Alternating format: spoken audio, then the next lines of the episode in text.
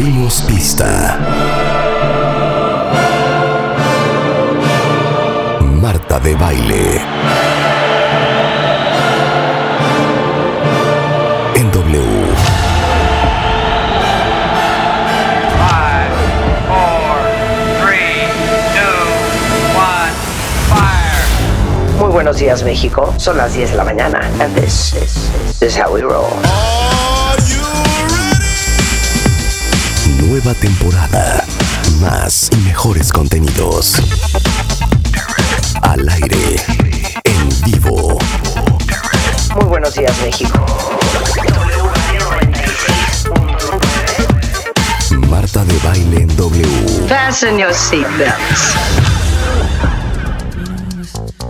I was wondering, you know, if, if you could keep on because the force it's got a lot of power and makes me feel like it, it makes me feel like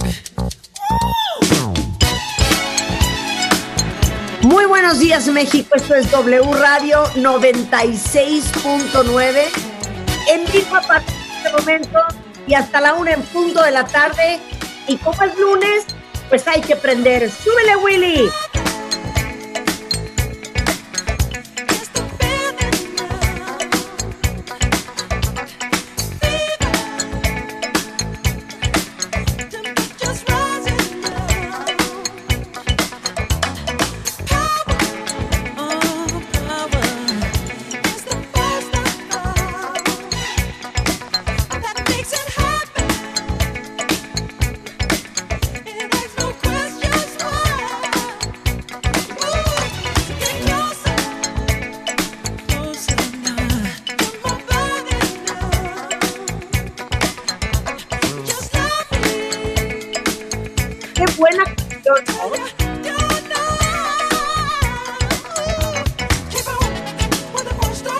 ¡Qué buena canción! O sea, no puedo creer. Es más, esta canción, cuentavientes, y con esto vamos a arrancar. Tengo mucho que comentarles sobre el fin de semana, pero con esta canción podemos arrancar con lo que viene siendo el bonito chorizo musical, fíjense. Eso, eso. El chorizo musical, miren, así como en el, mun- el mundo es un pañuelo y de repente te encuentras en la vida con alguien que te dice, oye, tú no eres primo de, de, de Héctor Padilla, 100%, no me digas, ¿por qué lo conoces? Ah, no, lo que pasa es que en prepa él era íntimo amigo de un primo mío. Y entonces ese primo, y entonces te das cuenta que ahora sí que hay un six degrees of separation siempre. Estás a seis personas de conocer a cualquier persona, Claro. por Sí. ejemplo. Entonces, el mundo de la música también es un pañuelo. Y son los mismos que dan vuelta y vuelta y vuelta. Y de hecho, déjenme decirles que hace algunos años que yo hacía radio, ¿te acuerdan de Best FM? Sí, claro. ¿Te acuerdas de Best FM, Rebeca? Claro, por supuesto. Best FM. Exacto. Qué buena música, además. Best FM. Bueno, ahí es donde yo regreso a hacer radio con Arturo López Gavito. eh, y era Best FM, era en, en MBS. Y era una estación nueva, íbamos a poner música, me habla Gavito y me dice, oye, vente a hacer radio. Y le digo, es que ahorita estoy con la empresa, o sea, ahorita no puedo hacer radio. Ándale, vente, que esto, que el otro. ¿Qué habrá sido Padi- para eh, 2002? Por ahí, por ahí de 2002-2003, justamente eh, lo que querían hacer era una, una evolución de radioactivo, es decir, la gente que creció con radioactivo, ¿qué es lo que iba a escuchar después? Y ese es el- era el proyecto de Best FM. Claro. Uy, radioactivo, con juguetes radioactivos. Exactamente, exactamente. Siempre Entonces- felices estamos. Me, Claro. me quedaba a dos cuadras de mi oficina y dije, bueno, está padre, yo siempre amaba hacer radio, entonces está divertido. Ahora sí que entre junta y junta, bajo, camino dos cuadras, hago radio y me regreso a mi oficina. Y así empezamos en Best FM. Corte A de Best es donde empiezo yo en W Radio en este ciclo en que estoy ahorita. Muy bien, pero presenta como se debe de ser apada. Ahí voy, ahí voy. Entonces, en Best FM conozco a una, pues a una joya. Es una joya. Ah, gracias, gracias. Ah, Es una joya. Que es Héctor Padilla, mejor conocida como Pada. Y Pada es un súper creativo, gran locutor de radio, tiene 20 años, actualmente es parte del equipo creativo y de escritores de W Radio y de W Repo- Deportes. Entonces, cuando me lo encuentro en los paseos de W hace dos meses, Sí. no le di un beso en la boca, simplemente porque para es un hombre casado, ¿me entiendes? Y entonces tuvimos un reencuentro espectacular y amamos y compartimos el gusto por la música. Entonces le dije a Pada, no, Pada, ahora sí, ármame unos buenos chorizos musicales, porque yo me los aventaba pues en improvisación. Entonces les presento cuentavientes a otro integrante del equipo de W Radio y de este programa, y es Héctor Padilla. Gracias, gracias. ¡Bravo! Muchísimas gracias. Gracias, Rebe. Gracias, Marta. Pada, Hombre. Pada, Pada, diles, diles a los cuentavientes quién es Pada. Pues Y sí. aparte Pada, aparte Pada, tiene el pelo chino más sensual del condado. Sí, un pelo tipo Gino Vanelli. Sí, ¿Se acuerdan de Gino Vanelli? Gino Vanelli, Gino Vanelli, región 4. Claro. Exacto. Ya pinta algunas canas, diría la canción, ¿no? Desde hace 20 años que justamente trabajamos juntos, Marta. Y pues nada, yo estoy contento, o sea, estoy contento de haber regresado a Radiopolis porque además aquí fue mi primer trabajo formal. Y entonces ¿Cómo? imagínate regresar al 96.9, eh, estar contigo al aire, o sea, exactamente, entonces imagínate estar contigo al aire otra vez, regresar al 96.9 otra vez, pero estar contigo al aire en el 96.9, no, pues es mi mejor lunes de la vida.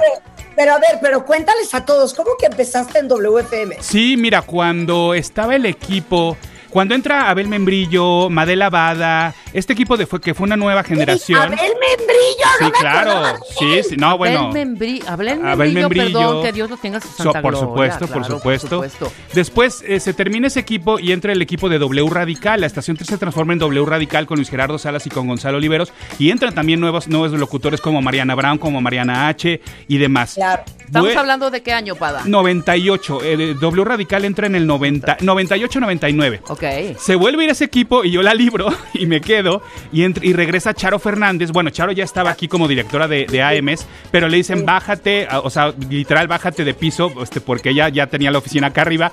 Bájate porque necesitamos recrear otra vez WFM como frecuencia adictiva y, se- y regresa Eduardo Videgaray los micrófonos y Charo Fernández. Hacemos un casting y en ese casting entra gente como Alejandro Franco, que Alejandro Franco de hecho pues ya no se ha movido de aquí, ¿no? Claro, Entonces claro. a mí me tocó hablarle a Alejandro Franco y decirle, oye, estamos haciendo casting aquí en W, pues ¿qué onda? Vamos a, a la VM, el estudiar en en la VM, vamos y hacemos casting, ¿no? Y, y mándanos a tus gallos. Y él se puso también como un gallo y pues imagínate. ¡Wow! Oye, ¡Qué buena historia! época, los locutores eran eh, que yo en esa época que estaba haciendo en el 98 estaba teniendo hijos, por cierto. Ok. Eh, pero entonces eh, entra Alejandro Franco y quién más estaba al aire. ya, eh, ellos ya entraron después, eh, entra Alejandro Franco. Ya estaba entra- Charo y Videgaray. Sí, ellos se quedan como estos pues asesores, coaches, este diagonal, este pues maestros y demás. Y entonces esta nueva, esta, esta nueva generación, eh, Alejandro Franco, Mariana del Valle, Salvador Leal, eh, Gaby, eh, se me fue el apellido, perdóname Gaby, este y sí, es una nueva generación hasta que obviamente llega la transformación ya paulatinamente de WFM en W Radio, que es como lo conocemos hoy en día. Claro. Pero entonces, a ver, porque Javier Poza, a quien le mandamos un beso, Javier Poza, ¿de qué época es? Del 98. Y Del de- 98, de- también le tengo, le tengo un gran recuerdo porque él fue, él me escuchó en un enla- me mandaron un día de vete a regalar estampas y entras al aire y dices de dónde estás. Y regreso de ese enlace y me dice, oye, tienes buena voz, oye, deberías de decirle a no sé quién. Y entonces, pues bueno, ahí también me, ya me empecé a medio meter al aire. Ay, qué increíble, Sí, sí, sí. Padi. Sí, sí, sí. Es que saben que es precioso tener a Pada acá, porque muchos de ustedes se acordarán WFM cuando estábamos el Negro González, Martín Hernández, Martín Delgado, Charo y yo, más, ya sabes, Joaquín Díaz, Juan Carlos Miranda, López Gavito, ta, ta, ta. Pero luego todos nos vamos de WFM en el 90 y, que fue el 91, ¿no? 91, 92. Y ahí es donde empieza la gran pausa. Yo regresé un rato a la risa y risa con Charo. Sí. A su fallaste corazón. Claro. Pero yo ya, esa, esos años que yo ya me dediqué a crear la empresa, pues me despegué un poco de la radio y ya no me acuerdo quién estaba cuándo. Entonces tú eres un, un gran Yo en- de memoria de esa parte de la historia. Yo eh, empecé a escuchar WFM y empecé a escuchar radio ya medio tardezón y a mí ya no me tocó escucharte al aire. Yo sí recuerdo Fallaste Corazón, pero ya con Charo y Fernanda Familiar. Ya escuchaba al burro y a Esteban, pero ya separados, ya no en el cañón del sopilote, si no me recuerdo se llamaba el programa. Más bien a mí ya me tocaron ya separados, eh, ya Charo en las, en las tarde-noches, si no mal recuerdo. Entonces sí, ya era esa generación que un poquito se iba ya reacomodando, ¿no? A final de cuentas. Claro. Oigan, entonces, bueno, con este reencuentro de Pada, le dije, oye, no, pero yo no solo quiero que escribas para mí, o sea, yo creo que de vez en cuando aparezcas en el programa. Gracias. Y hoy Sí. hizo un chorizo musical buenísimo. Que lo sudamos, pero, pero quedó Que bien sabroso. sudamos, Sí. pero quedó bien sabroso. Pero el chorizo musical es la conexión que hay entre unos y otros, que uno pensaría que no existe, pero como de una canción de los ochentas, como Don't Stop Till You Get Enough, podemos acabar en, bueno, 79, podemos acabar hasta el día de hoy. Sí, totalmente. A gente que ya no existe, por ejemplo, y que con eso vamos a cerrar, spoiler alert, pero ya verán de qué se trata. Imagínate además que llegas en 1979 con tu acetato del Off the Wall, lo pones e- en el reproductor y arranca con Don't Stop Till You Get Enough. Te vuela la cabeza, o sea, ¿de qué estás hablando? Y esto es gracias a Quincy Jones, o sea, hay un parteaguas en la carrera de Michael Jackson, donde obviamente cuando él le dice, yo te produzco tu siguiente disco, porque Michael Jackson al final de cuentas ya llevaba varios discos, pero era el Michael Jackson de una escena contenida, una escena un poquito todavía urbana, la gente ya medio lo ubicaba de los Jackson 5 y demás. Pero insisto, llega Quincy Jones y le produce este disco y de qué me estás hablando, o sea, la rompe por completo y Michael Jackson no solo se convierte en un partaguas de la escena musical, sino que después viene el thriller y después viene el bad y bueno, es un referente mundial de la cultura pop. No, y aparte, eso es bien interesante, cuentavientes, porque a lo mejor ustedes ya ubican a Michael Jackson como el rey del pop. Sí. Pero Michael Jackson, que empieza con sus hermanos en The Jackson Five, y de ahí salen canciones como Rebeca, que se pitorrea todo el día de Ben, la rata Es que sí, sí, sí, sí, sí. Eh, ABC. The Love You Save, eh, etcétera, etcétera. Él dice, no, pues ya me voy a lanzar como solista. Pero como dice Pada, pues era un poco para la misma comunidad negra y de RB. ¿Cuándo explota Michael Jackson y se vuelve un hit, no importando qué lista del Billboard era, no importando si eras blanco, si eras negro, no importando si eras de Atlanta, Chicago o si eras de Nueva York o Florida? Es con la producción de Quincy Jones. Y además, eh, bueno, en, esa, en ese disco aparecía una... Deja tu amiga, eh, eh, Quincy Jones se hacía llamar el padrino de esta chica, pongámoslo en, este, de ese, en ese momento, y es una señora llamada Patty, Patty Austin. Y entonces pues dice, oye, fíjate que le estoy produciendo un disco a un chamaco llamado Michael Jackson, ¿por qué no haces un cameo en el disco? Y entonces, chéquense, olvídense, eh, acuérdense muy bien de Patty Austin. Patty Austin entonces colabora dentro del mismo Off the Wall en la canción It's the Falling in Love, ¿ok? Entonces tenemos Quincy Jones, It's the Falling in Love, Patty Austin y Michael Jackson, ¿ok? Ok, ok. Entonces, él le dice, oye, estoy haciendo un disco para un chavito que se Sí. llama Michael Jackson. Este, hazme un paro. Ajá. ¿Por qué no me haces unos, unos, este, unos coros también eh, para algo que voy a producir yo? Porque Patty tenía una voz espectacular. Entonces le dice, oye, pues hazme el paro, este, con este dueto que se llama It's the Falling in Love. Y luego, ahora sí que síguete tú con la relación entre Quincy y Aino Corrida. Ok. En 1980, el músico Jazz Yankee lanzó, lanzó una canción llamada Ay no corrida.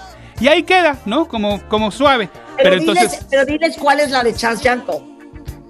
Ay no La corrida. de- no, o sea, Chas Yanko es el autor de Glad to Know You. Sí, ajá. Que después hizo Los Amigos Invisibles. Ok, sí, tienes toda la razón. Sin embargo, no, no, no, no nos vayamos para allá, regrésate para acá, porque entonces otra vez Quincy Jones dice, le voy a poner mi magia, le voy a hacer un cover. Y entonces al año siguiente, Quincy Jones llega y para su disco eh, The Dude, saca un cover de Ay no corrida y es donde vuelve a colaborar con Potty Austin. Y esto suena así.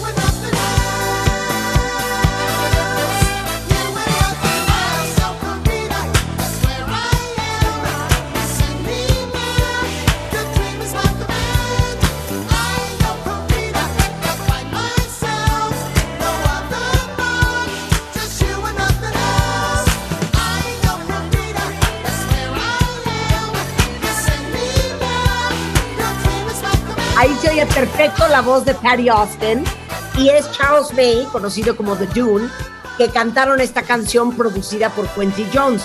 Ahora, esta canción, déjenme decir los cuentavientes, la tienen que tener en su playlist porque ganó un Grammy como mejor arreglo instrumental y vocal en 1982 y es una de las grandes obras maestras del gran productor Quincy Jones. ¿Estás de acuerdo conmigo, Pada? Totalmente, y deja de eso. Creo que lo más importante de esta canción es que no se la van a quitar de la cabeza durante todo este lunes. A las 8 de la noche nos mandan un tweet y nos van a decir, sí, tienes toda la razón. No dejo de decir, ay, no corrí, ne, ne, ne, ne, ne". Eh, you sent me there. Y entonces, ¿qué onda con Aino Corrida? Bueno, entonces decíamos, Aino Corrida sale como cover, ¿no? En el disco de Quincy Jones The Dude de 1981. Un disco que también incluye Betcha Wouldn't Hurt Me, una canción también cantada por Patty, pero escrita, escrita por nada más y nada menos que por Stevie Wonder. Claro, claro. Es- Los mismos, eran los mismos. Eran los mismos. Igual como decíamos el viernes que Toto estaba en todos lados, en todos lados.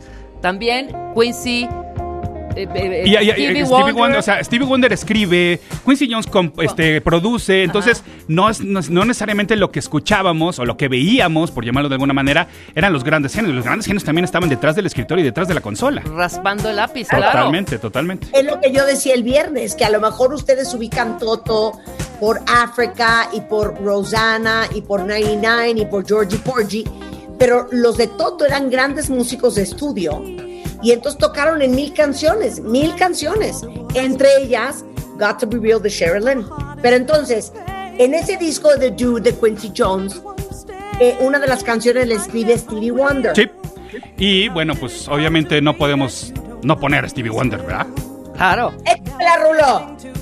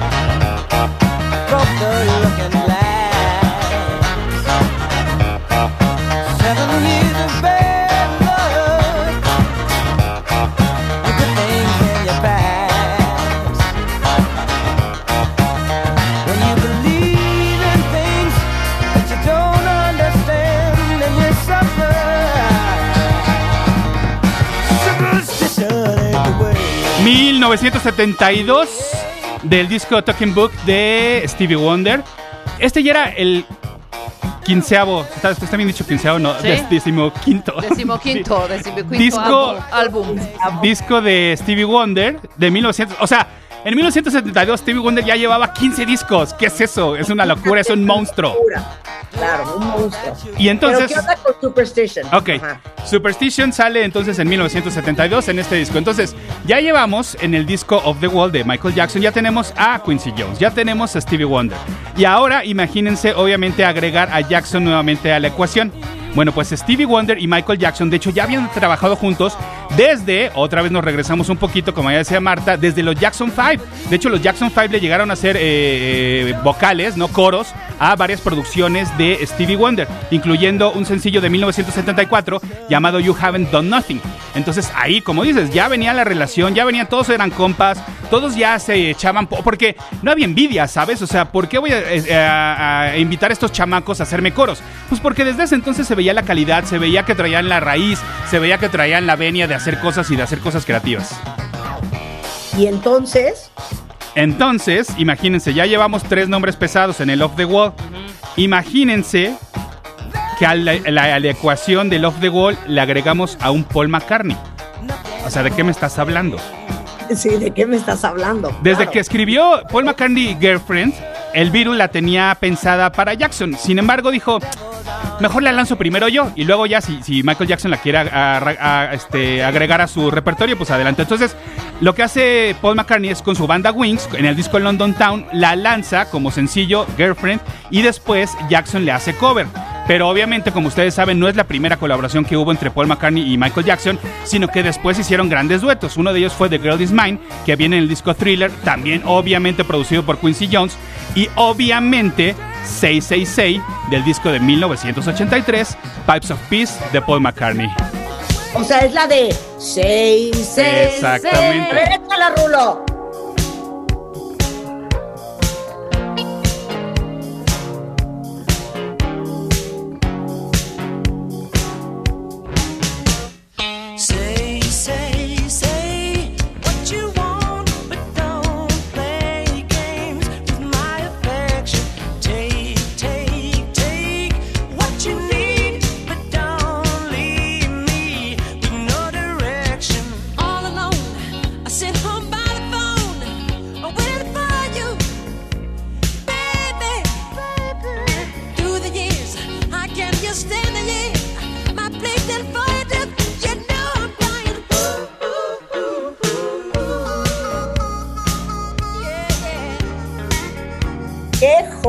Oye, Oye, McCartney y, y Jackson se echaron vas.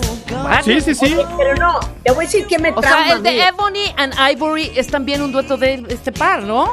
¿Te acuerdas de Ebony? En Ivory era de Paul McCartney y Michael Jackson. Claro, por supuesto, ¿no? Ebony- a ver, vamos a confirmar esa Oh, información. ¿Quién ¿sí era era? Ebony and eh, Ah, era, Ebony? mira, justamente Paul McCartney con Stevie Wonder. Con Stevie Wonder, claro, Claro. claro, claro, perdón. Ebony. And Ivory live together in perfect harmony. Joya. my- my- Qué buena rola. No, ¡Qué claro. joya! Oye, bueno, entonces, Paul McCartney y Michael Jackson en esto que se llama Say, Say, Say. Lo que se llama Luego, también ño- ¿cómo ñoña, pero ño- ñoña pero padre, ¿no? Es bien ñoña Oye, 666, no, pero, pero es Lo que padre. me da risa, les voy a decir que me da risa, cuentavientes. Y bueno, quisiera que todo el programa fuera de música, pero no. Hoy vamos a hacer muchas otras cosas. Pero, ¿cómo crees que esto lo bailábamos? Lo bailábamos. No tengo 90 idea. bits por minuto. Claro. No lo entiendo, no lo entiendo. Bailábamos esto y bailábamos The Girl Is Mine. Claro. O sea, punto. Claro, claro. Ahora, ¿cómo conecta esto con Amy Winehouse? Ok. Obviamente, covers de los Beatles hay millones, ¿no? Es la banda más coverada de todo el planeta. Pero en 2004, Amy Winehouse aventó su versión de All My Loving, escrita por Paul McCartney, obviamente, para una sesión de la BBC. De hecho, si me apuran, ellos estuvieron juntos en el Festival de Glastonbury del mismo 2004. Bueno, entonces seguramente se saludaron backstage. ah, Paul, ah, Amy, ah, ¿cómo estás? No sé qué. Entonces, para estas alturas, obviamente, Amy Winehouse ya había debutado con el disco Frank. Y en 2006 llega el increíble Back to Black, el disco Back to Black, que es así ya cuando- Amy Winehouse la rompe por completo. De hecho, es un disco obviamente producido por Mark Ronson, pero yo sé que mueres por hacer un chorizo musical de Mark Ronson. Lo prepararemos y en su momento haremos. No nos vayamos al territorio Mark Ronson porque también nos da para hora y media. Está fácil. Seguramente. Entonces, regresemos a donde empezamos, porque obviamente, nuevamente, la, la magia y el toque de Quincy Jones llega con un cover que supera a la original. Recordemos que It's My Party se lanzó primero eh, en, en voz de Leslie Gore. Entonces, llega Quincy Jones y le dice a Amy Winehouse, oye, vente, porque se me antoja hacer un cover de It's My Party. Y esto sale en el, 2000, en el 2010 a manera de automenaje, porque de hecho el mismo Quincy Jones produjo la versión original de It's My Party. Entonces lo que hace Quincy Jones en ese momento es como medio automanejarse. Decir, voy a agarrar una canción que yo produje y la voy a reinventar, pero ahora le voy a agregar el factor Amy Winehouse. Y bueno, quedó una maravilla que salió en el 2010 para su disco Q, Soul Bossa Nostra, que es It's My Party. Uf. It's my party.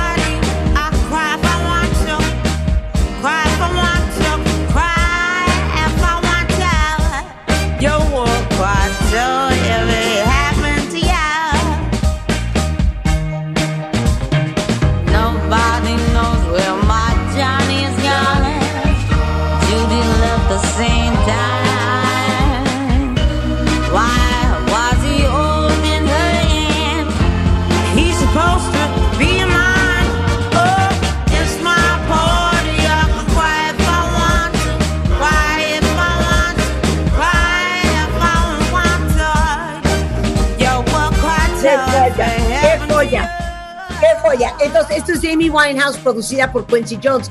Pero yo les quiero compartir la original, que de hecho, Pada, lo- la tengo en un playlist que se llama Route 66 en mi Spotify, Ok. porque es un, es un clásico de toda la vida. Pero It's My Party, que es 60s o 50s? Ah, yo creo que. No, sí, estábamos hablando que todavía Quincy Jones la produjo. De hecho, fue el primer gran éxito producido por Quincy Jones. O sea, de él, producido por él. Vaya, a eso me refiero. Eh, ahorita te doy el, el dato. A ver, aquí ya lo, lo encontré. Leslie Gore, It's My Party, es de 1963. Sí, te digo, no, no tan vieja, no tan vieja, sí. O sea, no lo puedo creer. A ver, ponla, Rulo. Échala. It's my party and I'll cry if I want to, cry if I want to, cry if I want to. You would cry too if it happened to you. O sea, es una joya. O sea, básicamente lo que dice es mi fiesta y yo puedo llorar si se me ronca la gana. Y es tu programa y también Claro. lo puedes hacer. ¡Qué maravilla de chorizo! Qué buen chorizo musical. Ya vieron que todos estamos conectados mal que bien. Oye, nada más tengo una pequeña duda, Pada. Ajá. Tú en Twitter eres ese auto. Arroba ese auto para que ustedes sigan ese auto. Ok. ¡Ah, qué Ahora, buen Twitter! Claro. ¿Por ¿Qué aquí me está diciendo los cuentavientes que qué felicidad que eres, son tus fans? Ay, muchas gracias. Yo, yo ni, ni yo estoy concentrado, ¿eh? yo ni he checado las redes. Ok, y dice que siga con los cómics. ¿De qué cómics me están hablando? Ah, bueno, lo que pasa es que me he especializado, por llamarlo de alguna manera, porque la verdad es que es, que es una payasada decir esto, nadie es especialista en nada, me parece, pero sí tengo mi podcast dedicado a cómics, entonces, y hago mucho contenido relacionado con cómics, con cultura geek, con eh, este, series de televisión, con películas y demás, entonces por eso. Vientos, hijo. O sea, ¿de qué me estás hablando? Tú eres experto en Archie, en, en Periquita, en Periquita. No. y en- En, en- en tu hombre araña, en tu Wolverine. en onda, bar- eh, en onda Marvel. Un poquito más para allá, sí, sí, Ajá. sí, sí. Oye, un día deberíamos de hablar de cómics, porque a mí los cómics que me tocaron fue... La pequeña Lulu. Sí, Lorenzo y Pepita, seguramente, ¿no? No, Lorenzo y Pepita ya es muy mucho para atrás. ¿Sí? Nos tocó Periquita, la pequeña No, Lulu, de Archie, The Archies, de Archie, sí, los sí. Archies, claro. Sí, sí, ¿Y sí. sabes de qué otro? De Richie Rich, que era Ricky. Ricky Ricón. Sí, Ricky y que luego su fantasma es Gasparín, Exacto. Y con Dorito también te tocó. con ¿cómo Dorito no? de Colombia. Por supuesto. Oye, y, y luego hay que hacer para un programa sobre la música de los programas de televisión. Sí, no, bueno, no, bueno, hay unas joyas de soundtracks. O sea, ustedes que les encanta Bridgerton, todos los covers que hacen en Bridgerton de, de cosas medio escondidas. Claro. Qué increíble. Bueno, Pada, ya quedas contratado. Muy bien, para gracias. Un programa de cómics y un programa sobre Siguiente, Mark Eh, Bronson. eh, de música de, de- de- de series de televisión. Me late. Muy bien, muchas gracias a todos. Bueno, pueden seguir a eh, Pada en arroba ese auto en Twitter y en Instagram es el Insta de Pada. Así de sencillo. El Insta de Pada. Muchas gracias, Pada. Te Gracias a ustedes, gracias a todos. Bye. Bueno, pasando a otros temas, déjenme contarles que por fin llegó algo para los que siempre quieren más y más y más y no tienen llenadera. Llegó Meli Más, que es la nueva plataforma de Mercado Libre espectacular. Es una suscripción que tiene envíos gratis en más productos, tiene más series, más películas, deportes, porque incluye Disney Plus, Star Plus y tiene 12 meses gratis de Deezer más deportes en vivo por ESPN. Entonces van a tener más de todo. Es Meli Más, solamente cuesta 99 pesos al mes. ¿Y a poco no está lo más esta suscripción de Mercado Libre? Suscríbanse ya a Meli Más de Mercado Libre.